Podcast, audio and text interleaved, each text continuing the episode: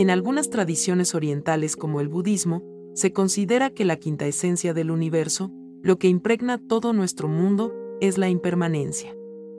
Nada perdura, todo se destruye, todo cambia. Es la ley universal inevitable. En el budismo se dice que es una de las tres marcas o sellos de la existencia y se afirma que lo único permanente es la impermanencia. Esto no es ningún acto de fe sino la experiencia cotidiana.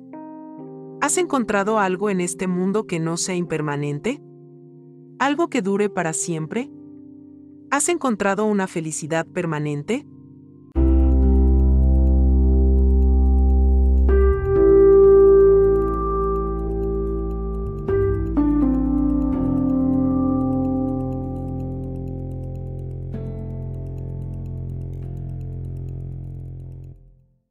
Sobre esta base, los tibetanos distinguen dos tipos de sufrimiento, construyendo una clasificación sobre la que vale la pena reflexionar y entender en toda su profundidad.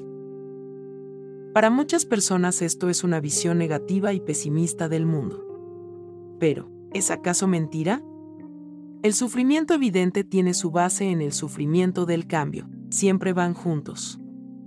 Hay una medicina, una solución a este sufrimiento, pero es una estrategia extraña para nosotros los habitantes de sociedades desarrolladas. Consiste en no aferrarse a nada. ¿Cómo se consigue esto? No es algo automático. Teniendo siempre presente la impermanencia, la idea sería poder disfrutar profundamente de lo que tenemos, pero sin aferrarnos a ello. Siendo conscientes de que estamos en este mundo de prestado, teniendo la certeza de que algún día no podremos disfrutar de lo que tenemos hoy. Por esa razón, como dice la cita inicial, se valora cada momento de nuestra vida porque es único, porque jamás volverá a repetirse. Por eso agradecemos al universo todo lo bueno que tenemos y que hemos disfrutado en nuestra existencia. ¿Cómo podríamos aburrirnos sabiendo que cada momento de nuestra vida es único y no volverá a repetirse?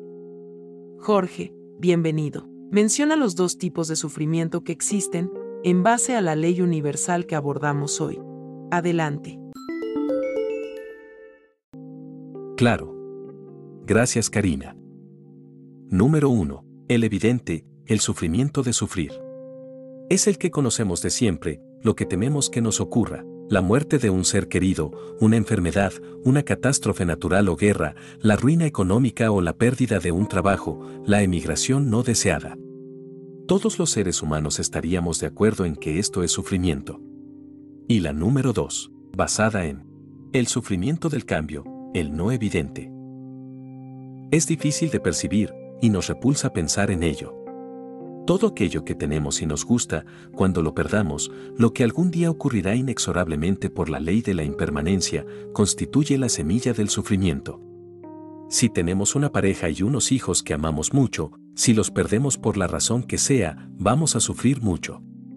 Lo mismo con una casa preciosa, un trabajo estupendo, una situación económica privilegiada, un gran prestigio social o cualquier otro tema que se nos ocurra. La pérdida de aquello que amamos y nos agrada acarreará sufrimiento. Definitivamente algo que día a día vivimos, yo creo que la mejor medicina para un bienestar mental sano, una vida tranquila y demás, es aplicar esta ley. ¿Qué no, Karina? Así es, Jorge. En este tema hemos hablado sobre los valores y el sentido de la vida, sobre la importancia de conectar con el sentido de nuestra vida. La impermanencia es el antídoto que nos permitirá no aferrarnos y disfrutar en cada momento de todo lo que nos ofrece la vida, sabiendo que solo somos visitantes temporales de este mundo.